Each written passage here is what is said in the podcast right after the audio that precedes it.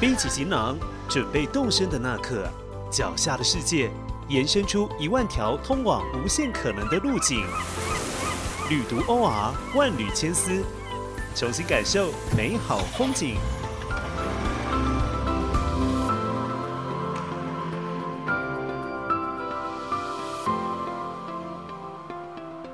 游览新疆的最佳方式，大概是闯进一个欢腾的绿洲巴扎，在品尝过各色小吃后，慢悠悠的去寻找几个心爱的小物件，就像一个土生土长的南疆人。不过，要想适应宗教、民族、语言和文化都与汉地有着较大落差的新疆，新签功课必不可少。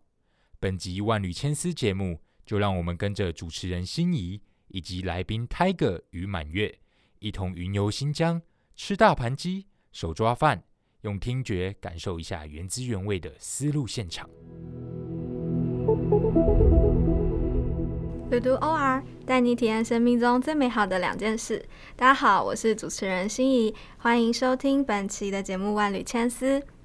今天的节目现场，我们继续邀请到旅途编辑团队的 Tiger 跟满月一同来参与这一次新疆旅行的讨论。那在正式开始前，提醒大家可以按下订阅键并给予五星评价哦。上周我们爬梳了新疆的历史源流，然后讲了一些地名起源，然后也对新疆的几个玩法做了简介。那其中有包括沿着丝路沿线去探访长城遗迹，那也有包括在艰苦卓绝的主题考察里面去看西域古国现在剩下的遗迹。那其实除了这种旅行方式之外呢，游览新疆它也可以是比较轻松愉悦、比较老少咸宜的方式哦。比如说，我们可以去逛逛当地的市场，也就是巴扎。有人说。巴扎里面就是藏着新疆鲜活的历史，它也是西域的重现。那确实也真的是如此哦。今天我们继续邀请到曾经在一七年、一九年造访过新疆的两位旅行者，Tiger 跟满月一同来分享他们对于新疆巴扎的所思所感。Hello，各位听众朋友，大家好。Hello，大家好，我是满月。嗯，很开心今天还可以继续跟两位继续讨论哦。嗯，那为什么呢？我们今天要呃直接来进入巴扎这个场域呢？嗯，其实呢也是有很多原因的，因为我们前面提过了很多历史学家，然后还有包括嗯大家熟知的历史人物。那其实呢，这些人他们呢也都曾经留下他们走逛巴扎的一些记录。那比如说，大家其实知道张骞出西域，然后张骞凿空丝路这件事情，但是呢，可能不知道他也曾经对那个新疆的巴扎留下很鲜活的一个印象哦。嗯，我不知道两位在抵达新疆的那一刻，就是有没有感受到这个东西方文化交汇在这个土地的。感受就是有没有哪一个瞬间会让你觉得哇，你真的来到了那个呃从小历史地理课堂上就是反复听到的土地，有没有那个一某一个瞬间是让你感受到？呃，我觉得我印象比较深刻的就是走在新疆的大街上，会看到他们的这个外表的穿扮。和我们过去熟悉的汉地有一些差异哦，比如说可以看到他们的男士很多都是戴着一顶小圆白帽，然后这样的一个特色呢，就跟呃我们一般的这种惯常的服装打扮有一些区隔。那从这样子的一个外外显的装扮，就可以看出这个地方的确是栖居了不同的民族，所以那个冲击第一眼的视觉印象还是蛮深刻跟强烈的。然后我在进入大巴扎的时候，就看到很多来自中亚的商品，呃，很多乐器啊，跟一些呃瓷器用品都是我没有见过的，所以在那一刻我就很真实的感受到，我终于来到新疆，感受一下异域风情。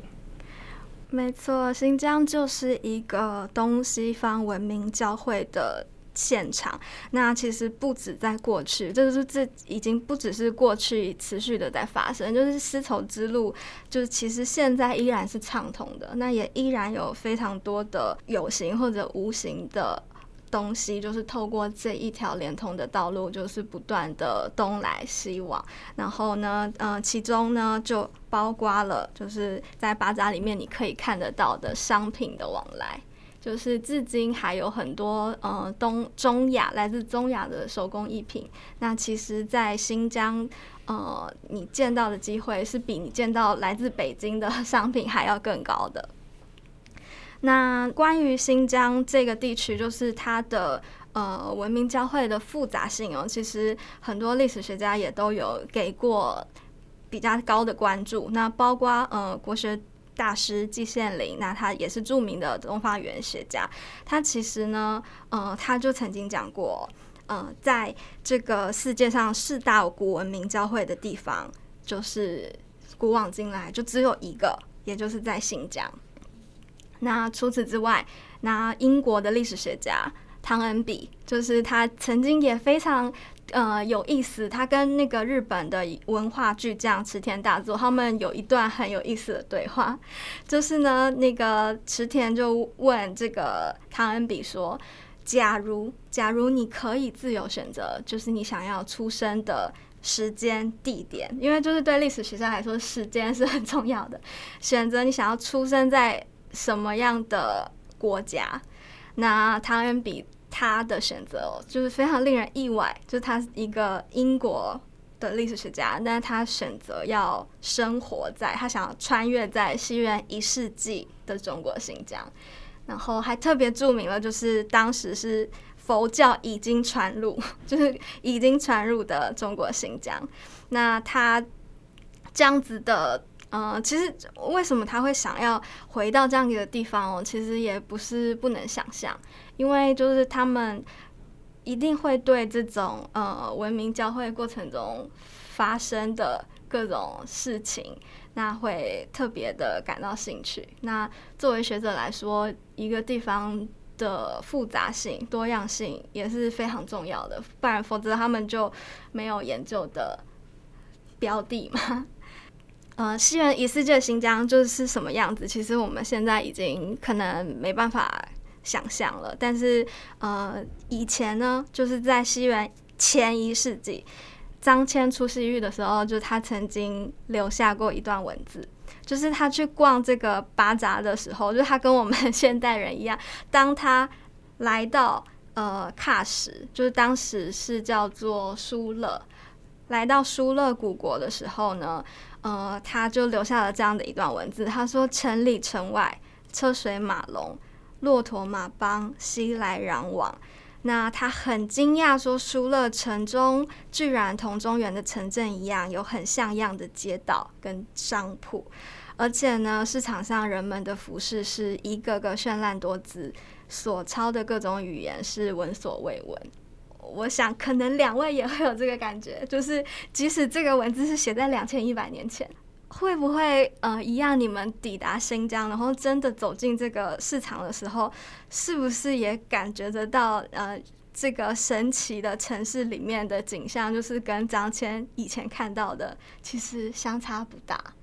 我觉得整个空间就像刚刚信怡引述张骞的话，真的是车水马龙哦。其实我刚去的时候有一点吓到。因为我过去在课本上读到的乌鲁木齐，应该是一个 呃相对古老，然后历史悠远的一座古城市。可是其实我在一七一八年到达新疆的时候，会发现这整个城市的建筑已经非常的现代化。之外呢，就像我们刚刚提到的，它的这个巴扎也经过了一定的规划之后呢，呈现出一个气象万千的。呃，空间布局，所以我觉得在那个巴扎里面，马月刚刚提到说他看到了很多来自中亚的一些瓷器或是生活用品，所以觉得充满了异国情调。那对我来说呢，其实里头贩卖的各式各样的商货，或者是在里头活动的人呢，也都给我很类似的感觉。比如说，有些人是高鼻深目，他们彼此是用我不能够理解的语言进行交谈。那这个巴扎里头呢，又有各式各样的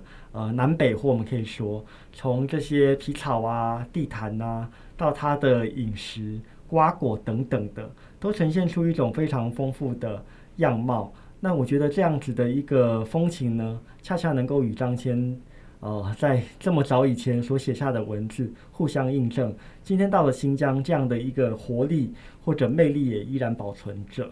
那就是除了商品之外，我记得印象很深刻的就是乌鲁木齐国际大巴扎的旁边有一个广场，那个时候大概是下午的时间，就有很多男女老少在那边跳舞，我就可以很感受到新疆人的那种活力。然后我还记得坐在我旁边的一个算是奶奶吧，她还就是剥了一半哈密瓜给我吃，问我要不要吃。然后我那时候就很感受到新疆人的热情。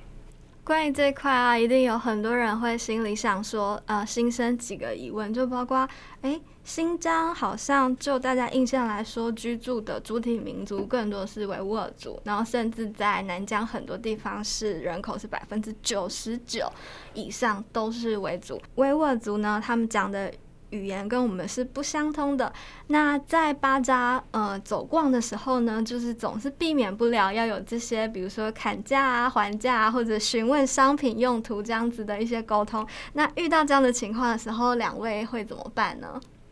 我一开始就不敢杀价，我会问完价钱之后，然后默默的表示我要走了。后来他就拦住我说：“那我可以给你算便宜一点。”那我就拿着他给新给我的价钱。那因为他汉语也不是很好，所以我们大部分都是比手画脚，但都是可以沟通的。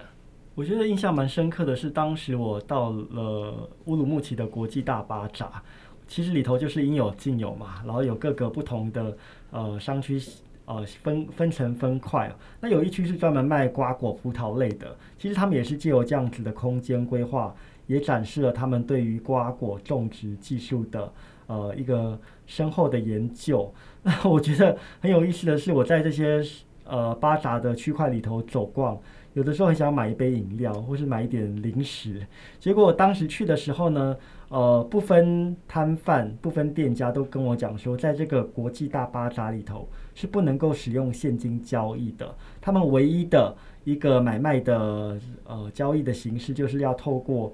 呃微信或是说电商支付。所以那时候就很为难呢。我不晓得这个规定是当时呃一个特殊的时间环境底下呃所颁布的一项交易的限制，还是说从一七一八年之后，这个商场本身就有这样子的不使用现金的规范所以如果有听众朋友是在呃这段期间或之后。来旅行的话呢，也欢欢迎跟我们分享。总之呢，当时我就是不能够使用现金交易，就蛮可怜的，因为看到了满屋子的商货，却不能够购买，这种反差是呃让人蛮扼腕的。那刚好当时呢，有一个商铺的主人是一位维吾尔族的老爷爷，他就问我需要什么样的呃商品，或是有什么样的需求，我就把这样的情况告知他。他就是二话不说，呃，从我的身上拿走了一百块的人民币，然后再打，呃，一百块的这个电商的这个虚拟货币给我，我才能够顺利的完成接下来各式各样的购买。这也算是一个很奇妙的际遇吧。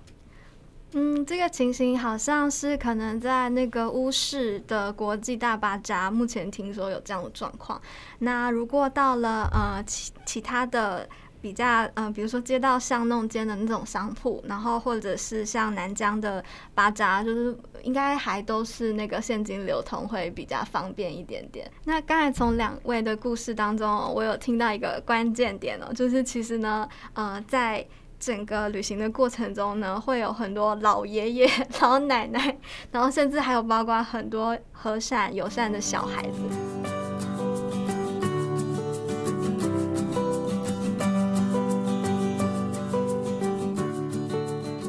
族他们大部分的人其实都非常的呃亲切和善，就是即使呃语言不同的情况下，但是会透过各种肢体或者是眼神，对，就是表达出呃非常友善的态度。所以我想想，这也是可以跟很多朋友说，就是大家可以不用对语言的关卡这一块有太多的担心。说到这个，我想补充一件事情。我在当地的一个比较偏远的村落马扎村，要购买当地的果干，结果真的是老爷爷他也不安汉语。那我们怎么沟通呢？他首先就是拿出了手边的一本相册，然后里头是装满了他跟各国游客的合照。他就是意思就是说，他是一个童叟无欺的店家，可以放心的购买。然后，因为我们就是除了肢体语言之外，还可以使用计算机嘛。看你要买多少斤，然后要买多少钱，其实这样的沟通基本上都是通畅的。可是从过程当中，你可以感受到当地人的呃一份热情，或是说一份友善。所以我觉得在新疆旅游基本上是一件呃非常舒心的事情。嗯，关于语言不通，其实还有一个解法哦，就是呃，因为当地的呃小孩子，然后或者是青年，其实有比较多的人，他们是对于汉语的掌握是到一定的程度，所以呢，呃，通常他们也都非常愿意，就是在你遇到需要翻译的时候给予及时的帮助。那假如呢是遇到现在年纪大概五十岁左右的族群呢，那尤其在南疆，就是当他们完全一句汉语都不能沟通的时候呢，其实有一些小方法，就是可能你可以试着，就是把你的使用的用语的语序倒过来，就是因为那个维吾尔语跟汉语的语序是不一样的，就是可能呃汉人会说。你吃饭了吗？但是维语在维语里面的说法是你饭吃了吗？就是它的那个呃受词，就是是要放在自首的。那所以呢，如果呃是遇到稍微能够听得懂一点关键词，但是无法讲整句的人的时候，其实你可以试着反过来，就是把你的尽量用单词来沟通。那另呃，另外一个方式呢，就是也许就是微笑就是最好的语言，就是用微笑，然后呃学可以事前学几句关键，然后比如说 yakshi，就是你好，就是在那个词市集里面，就是只要一个你好就可以收获无数的友情。呃，语言的部分呢，基本上真的不用过多的担心。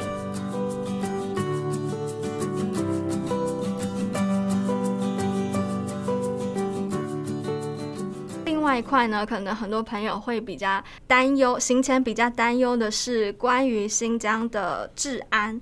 然后还有街道上的一些管制措施。两位可能在逛市场的时候，也会发现，在新疆的市集上，它会有一些是需要经过安检的。不知道有没有遇到这样的情况？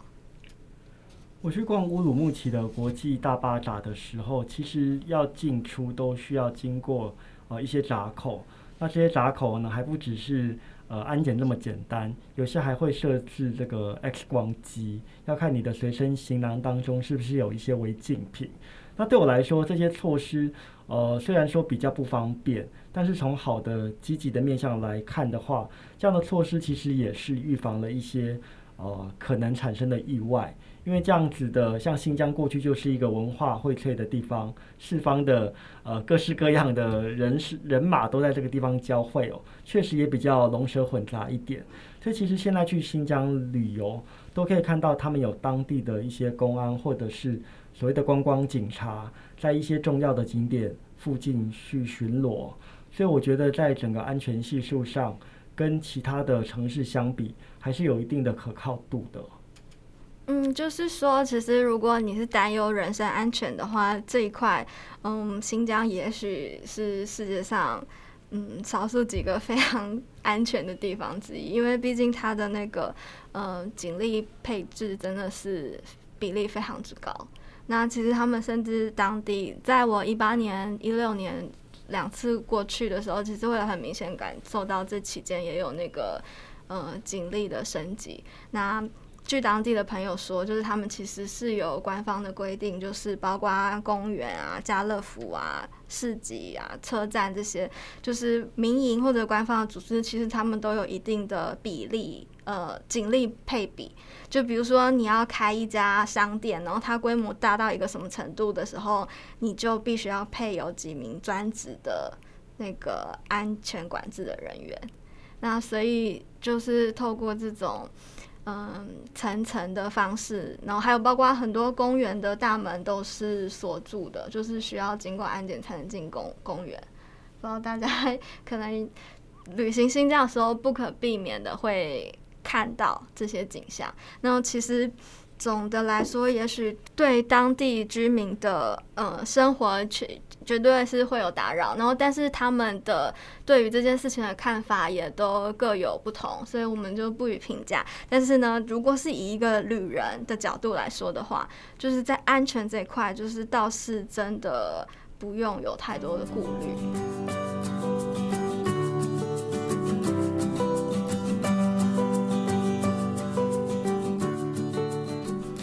解决了大家对于旅行新疆的巴扎的一些疑虑之后呢，我们就跟着 Tiger 还有满月一起云游巴扎，实际上来感受一下在巴扎上面，呃，各种鲜活有趣的事物吧。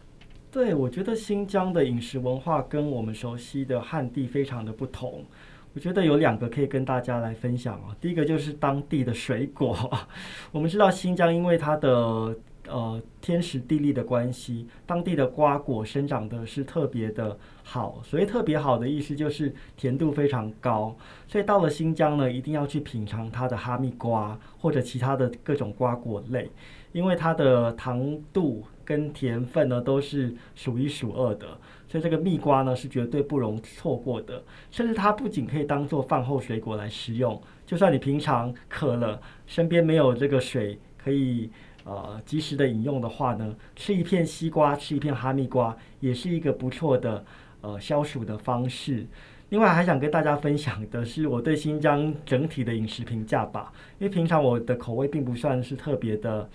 呃，重，所以到了新疆呢，会觉得哇，他们的调味或者他们的使用的香料实在是特别的纷繁哦。从孜然啊到各式各样的这种呃新的、辣的、香的，通通能够体现在他们的饮食上头。我印象比较深刻的就是当地的手抓饭。当然，现在我们去到新疆吃手抓饭，倒不见得一定要用手抓了，可以用餐具来食用。这手抓饭呢，就是也非常豪迈，它用的这种非常浓重的调料，然后里头有呃呃萝卜啊，或一些根茎类的蔬蔬果，然后用非常多的油去。浸润它，去呃处理它，所以整个吃下来就觉得哇，真的是蛮重口味的。我甚至吃不完一整份的抓饭哦。不过它的那个香气啊，跟它的搭配呢，的确是能够体验大漠的豪情。所以很建议大家，如果去了新疆呢，一定要找时间、找机会，至少要吃一次抓饭，来体验那种大口呃享用美食的这种豪气。对这个抓饭，其实也里面有很多有意思的事情。然后，比如说呢，嗯，很多人会觉得这个新疆的抓饭好像有点过于油腻。那过于油腻这件事情呢，其实当地的朋友就会解释说，他其实是为了要，呃，因因为新疆当地的饮食是非常多肉类的，然后蔬果非常少，那少数会吃的就是胡萝卜跟番茄。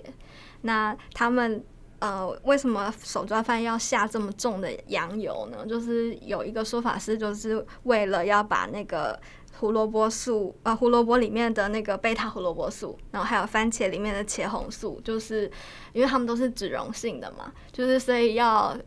透过这样子。重油的方式，然后才可以把这些东西溶出来。那也是因为这样，呃，因为加上羊油，然后加上这些维生素，所以新疆的朋友就会觉得抓饭是超级健康的东西。然后有一个说法是说，就是如果你在新疆感冒了的话，然后他们不会叫你多喝热水，他们会叫你多吃手抓饭。就是可见，对于他们来说，就是这好像是一个有神效的东西吧。嗯，那我不知道满月在那个市集上有没有吃到什么有意思的东西。我在市集上也有吃到两个我觉得很棒的东西，就是在我去新疆之前，我的新疆朋友就一直推荐我要去喝冰镇酸奶，然后他们都是在巴扎之中，然后摆摆一颗超大的冰块，然后你就点一杯酸奶，他就会用锥子，然后把那个冰块敲下来，敲成碎冰之后。再加酸奶，然后我觉得就是很当地人的饮品，然后可以试试看。然后另一个是我在喀什的夜市吃的，叫米肠面肺子。米肠面肺子是用面肺子是用羊肠中灌入面筋，然后米肠则很像台湾的糯米肠，但是它灌入的是白米，然后羊内脏跟孜然胡椒等。所以如果不喜欢吃内脏的朋友，记得要询问一下，因为我当初就是什么都没询问，我就说我要这一个，然后点了，吃完之后才发现自己吃的是内脏。其实也是语言不同的锅吧，是不是？就是如果问了，可能也得不到正确的回答。嗯，我当初就是问了，然后我听不懂他在讲什么，所以我还是吃了。所以我吃完后花了半小时来理解我到底吃了什么。嗯，因为那个米肠、米肠跟面肺子，他们的那个外观长相，其实真的已经是不太像那个内脏的。感觉了，因为它加了那个淀粉嘛，糯糯米粉然后之类的，所以看起来就很像是卤味一般的东西，对吗？嗯。嗯，在巴扎上呢，我觉得还有一个是呃，大家走过路过一定会不会错过的，一定会看到的一个很显眼的食物，就是馕饼。那馕饼这个食物，它的历史真的非常非常的悠久了，就是早在唐朝，呃，就当时留下来的一些，呃，阿斯塔纳古墓当时就留下了一些是面食类的点心，那。那些呃那些文物遗迹呢，就是现在看起来就是依然跟这个新疆巴扎上面做的那个典型的样式，其实是非常神似的。但它已经经过了几百年的岁月风霜。那囊饼呢，据说呢也是在那个玄奘西天取经的路上，就是曾经携带过的行囊。那我们应该也可以推想哦，在早以前那个呃，在张骞出西域的时候，他一路上可能这也是他的主要的粮食。那原因就是因为呢，馕饼它其实用料非常的单纯，呃，最大的好处就这个这种。面饼之所以成为新疆的主食，最大的原因就是因为它实在太便于携带，然后易于保存了。就在这样干燥的气候环境下，然后你只需要有呃鸡蛋、芝麻、那面粉，那甚至有时候有一点羊油、一点洋葱、孜然粉，那它就可这样简单的材料，它就会可以烤制出一个一个的馕饼。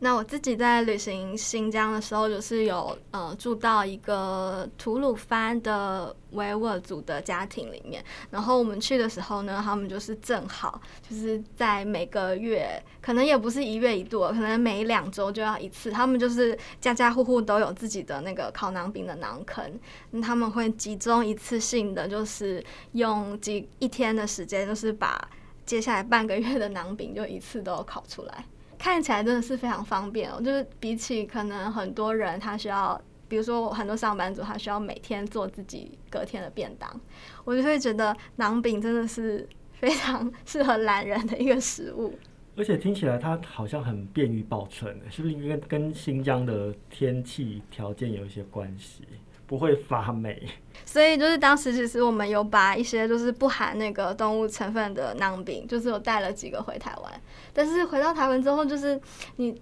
离开了那个空间场域，然后也许离开了那样的气候环境，就突然就觉得这个东西已经失去了它应该有的美味了。对，所以可能还是要留给大家，在有机会的时候，嗯，也许未来边界重新开放的时候呢，嗯，大家可以亲自真的去巴扎里面去感受一下这个鲜活的、依然还在不断的演变的绿洲文化。那呃，关于巴扎的故事真的还有很多，那包括呃，为什么？很多人会把巴扎当做一个重要的文化观察的场所，那可能是因为呢，清真寺相对来说是封闭的，那家户相对来说也是封闭的。可是巴扎上它就是一个非常开放的，而且是呃所有人都能参与其中的一个空间。那在这上面就可以观察到有形的交易，那他们可能延续了千年前的那种握手。比价的方式，那也包括了无形的一些文化传承。那这样子非常鲜活有趣的西域文文明的博物馆，